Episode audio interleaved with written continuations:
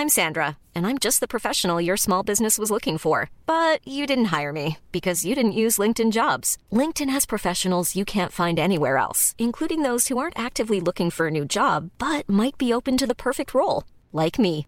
In a given month, over 70% of LinkedIn users don't visit other leading job sites. So if you're not looking on LinkedIn, you'll miss out on great candidates like Sandra. Start hiring professionals like a professional. Post your free job on linkedin.com/people today. Ryan Reynolds here from Mint Mobile. With the price of just about everything going up during inflation, we thought we'd bring our prices down. So to help us, we brought in a reverse auctioneer, which is apparently a thing. Mint Mobile unlimited premium wireless. Ready to get 30, 30, bit to get 30, bit to get 20, 20, 20, bit to get 20, 20, bit to get 15, 15, 15, 15 just 15 bucks a month. So, Give it a try at mintmobile.com slash switch. $45 upfront for three months plus taxes and fees. Promo rate for new customers for limited time. Unlimited more than 40 gigabytes per month. Slows. Full terms at mintmobile.com. Louis.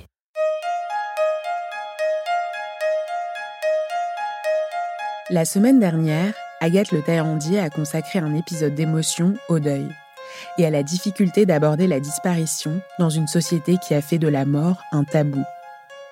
Mais avant même l'étape de la mort et celle du deuil, un autre moment se révèle lui aussi difficile à appréhender pour ceux d'entre nous qui y sont confrontés. Celui de l'accompagnement à la fin de vie. C'est ce moment si particulier qu'Agathe Le Taillandier a voulu aborder dans l'épisode d'émotion à emporter que vous allez entendre. Dans celui-ci, vous retrouverez son amie, Magda, le sociologue Tanguy Châtel, et vous entendrez aussi la mère d'Agathe, qui est médecin et pionnière dans les soins palliatifs. Je m'appelle Cyrielle Bedu. Bienvenue dans Émotion à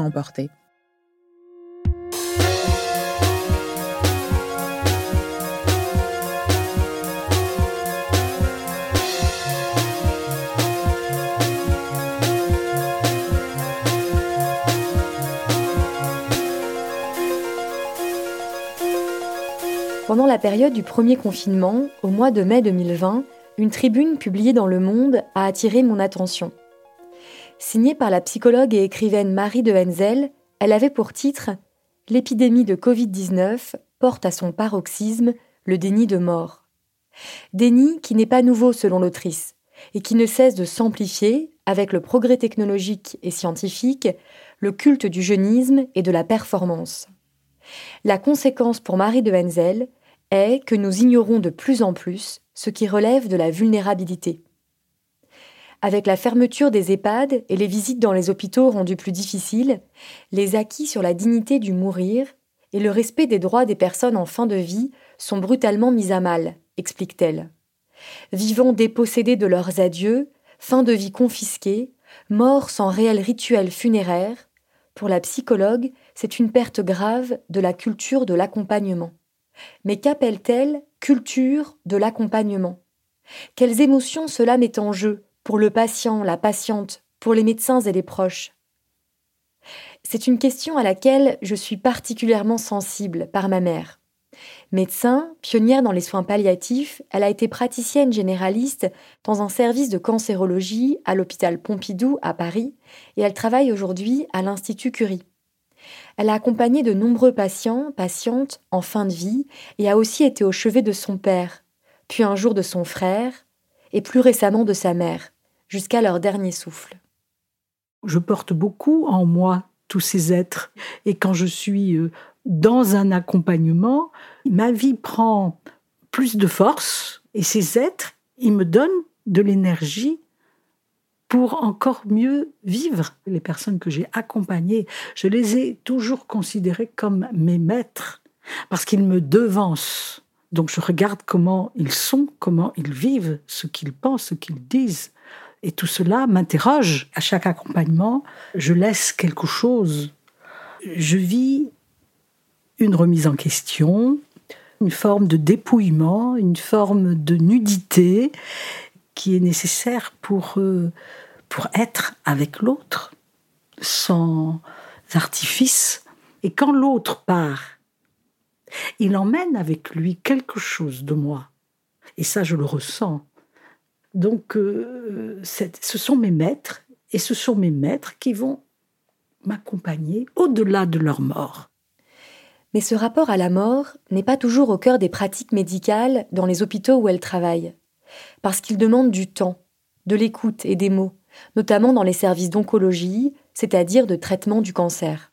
C'est évident que les oncologues ont du mal à accepter euh, l'échec euh, de leur traitement parce que souvent ils ont suivi le patient des années et des années.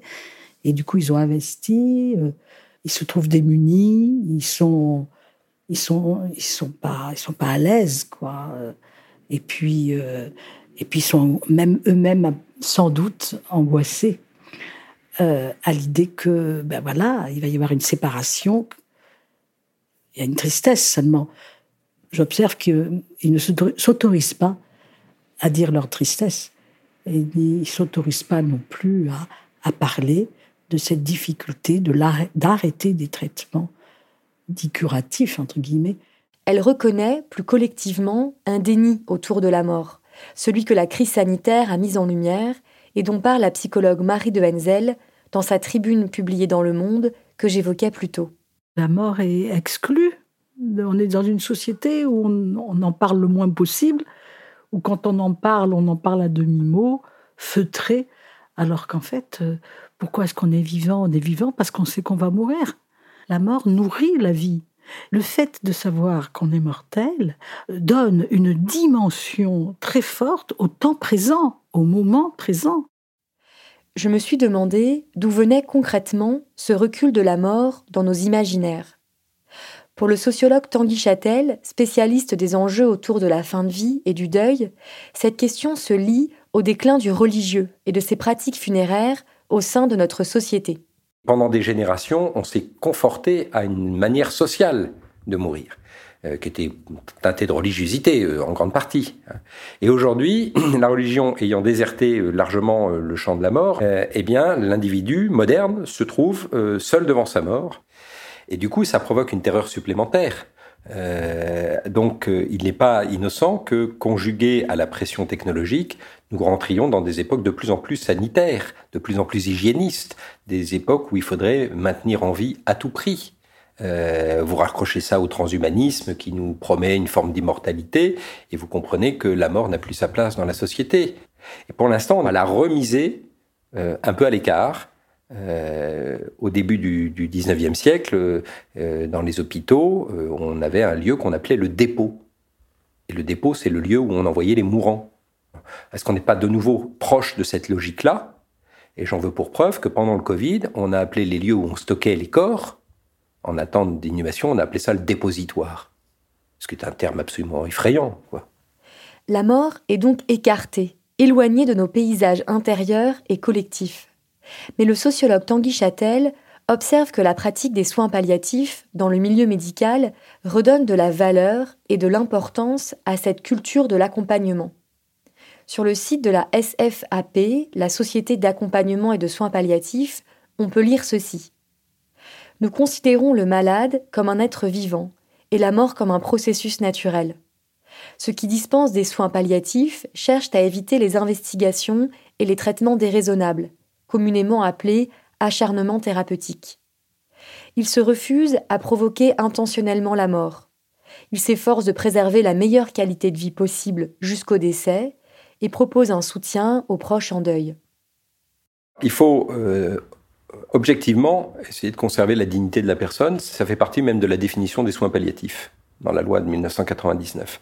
Et en fait, euh, on peut même euh, aller un peu plus loin, à mon avis, en retournant la question, en se demandant euh, la personne qui est fragilisée, qu'elle soit malade, qu'elle soit en fin de vie, est-ce que c'est elle qui perd sa dignité auquel cas on va avoir un regard stigmatisant et avoir tendance à l'exclure, ou est-ce que c'est nous qui devons nous montrer dignes de sa confiance Sous-entendu, c'est nous qui devrions euh, trouver la dignité dans notre attitude.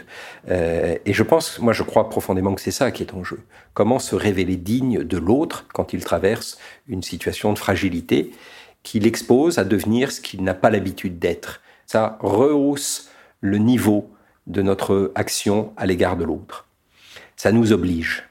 Et, c'est très euh, presque lévinassien, hein, euh, la pensée d'Emmanuel Lévinas, le, regard de l'autre nous oblige, c'est-à-dire il, nous oblige à grandir, il nous oblige à nous mettre à la hauteur de l'autre.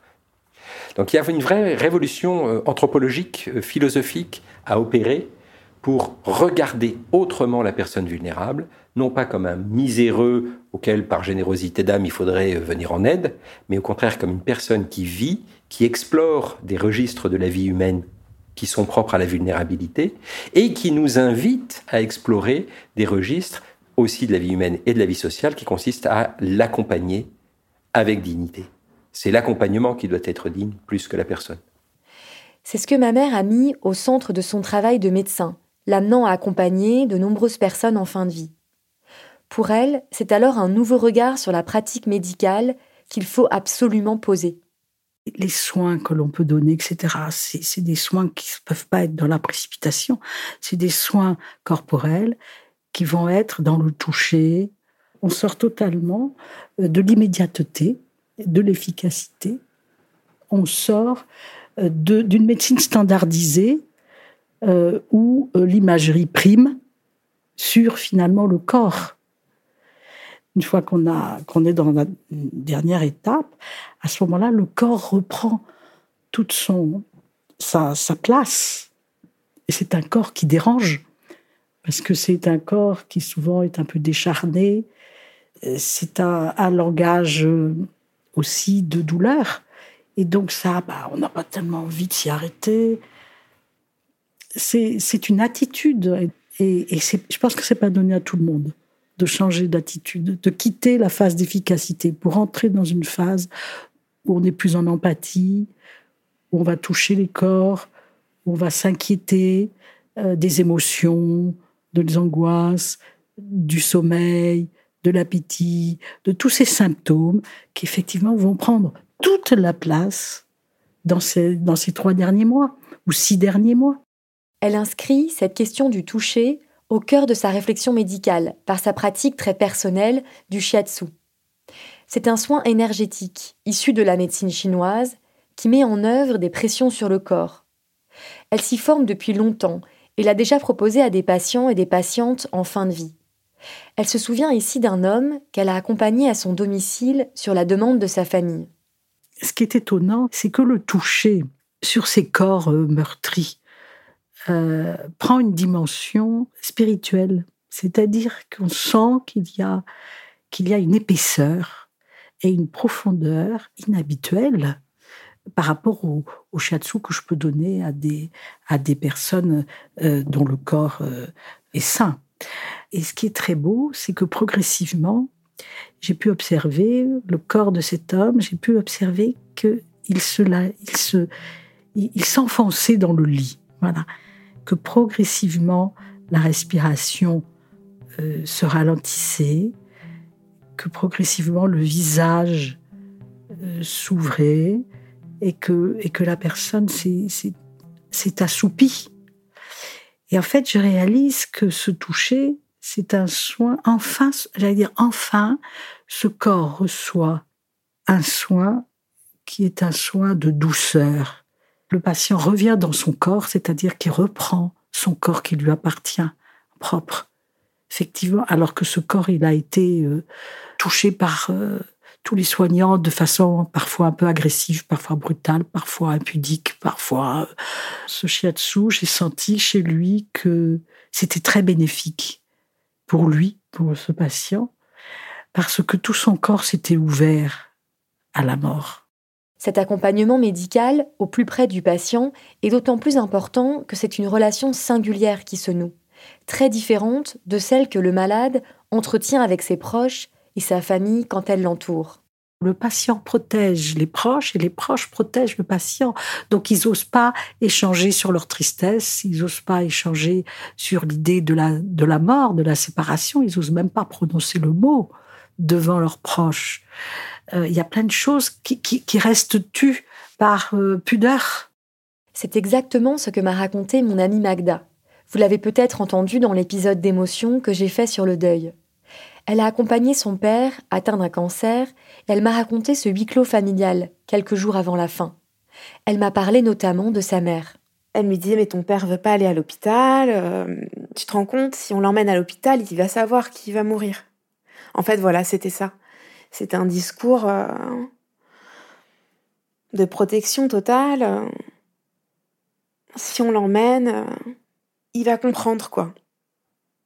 Donc à ce moment-là, il y a une espèce de gap euh, total entre bah, la part de, fantasme, la part de, de, folie en fait qui reste, mais de beauté aussi quoi, parce que c'était beau de voir, enfin comment ils se sont accrochés aussi l'un à l'autre quoi.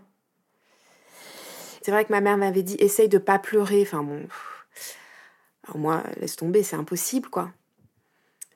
Et euh, donc je m'en voulais de pleurer, je m'en voulais de pas pleurer. Enfin il y avait un espace de truc comme ça impossible en fait, impossible. Et donc dans la voiture, euh, j'étais avec ma mère et mon frère qui conduisaient, mon petit frère, et euh, j'exprime là le, fait que je me sens prisonnière quoi de cette situation, que j'ai l'impression qu'on lui ment, qu'on n'est pas et mon frère, il, s'est vraiment, euh, comment dire, euh, il a été implacable, quoi. Il a été super ferme.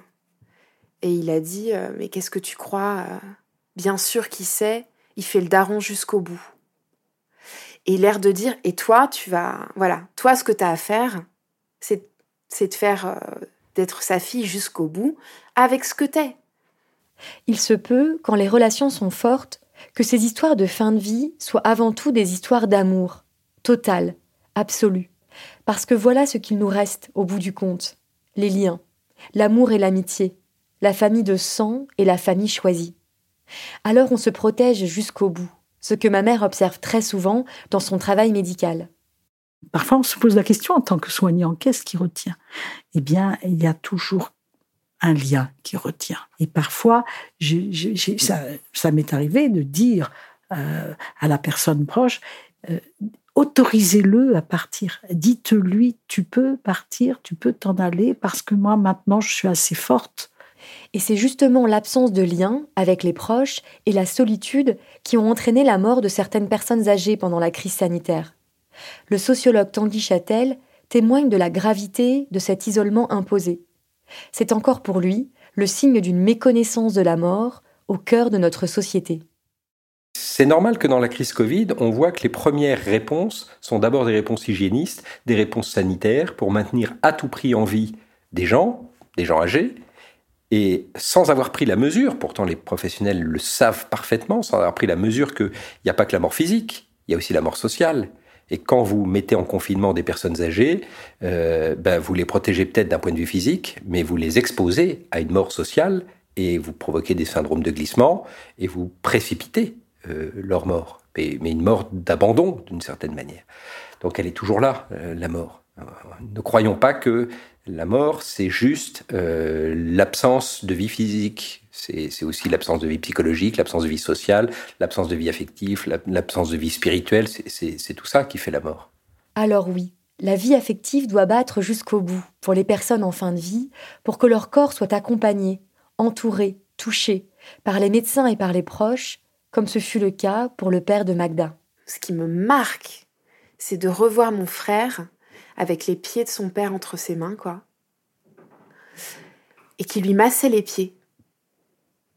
Et ce truc m'a m'a vraiment mais complètement euh, bouleversée, mais vraiment impressionnée au sens de mais comment il sait faire ça? Comment il sait qu'il doit faire ça? Parce que c'est ça qu'il doit faire. Il y avait un peu un truc comme ça.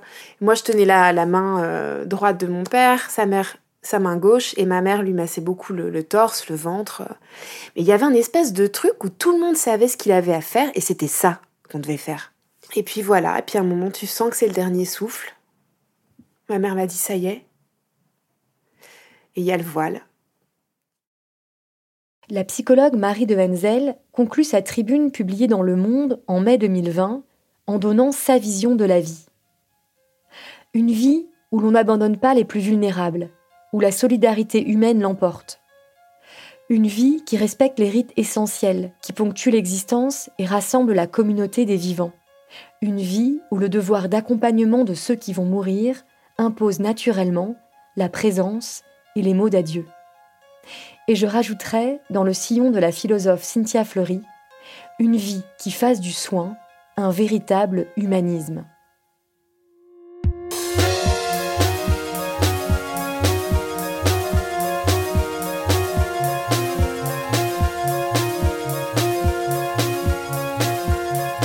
D'écouter Émotion emportée.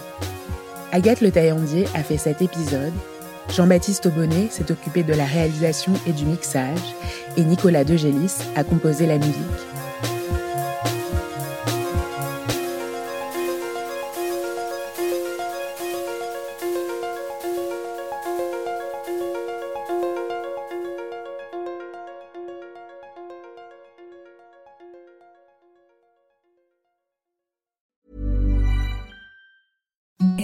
The softest sheets you've ever felt. Now imagine them getting even softer over time. That's what you'll feel with Bowl and Branch's organic cotton sheets. In a recent customer survey, 96% replied that Bowl and Branch sheets get softer with every wash. Start getting your best night's sleep in these sheets that get softer and softer for years to come. Try their sheets with a 30-night guarantee. Plus, get 15% off your first order at bowlandbranch.com. Code BUTTERY. Exclusions apply. See site for details.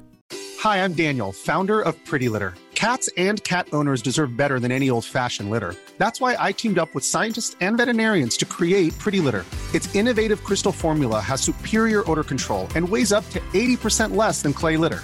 Pretty Litter even monitors health by changing colors to help detect early signs of potential illness. It's the world's smartest kitty litter. Go to prettylitter.com and use code ACAST for 20% off your first order and a free cat toy. Terms and conditions apply. See site for details.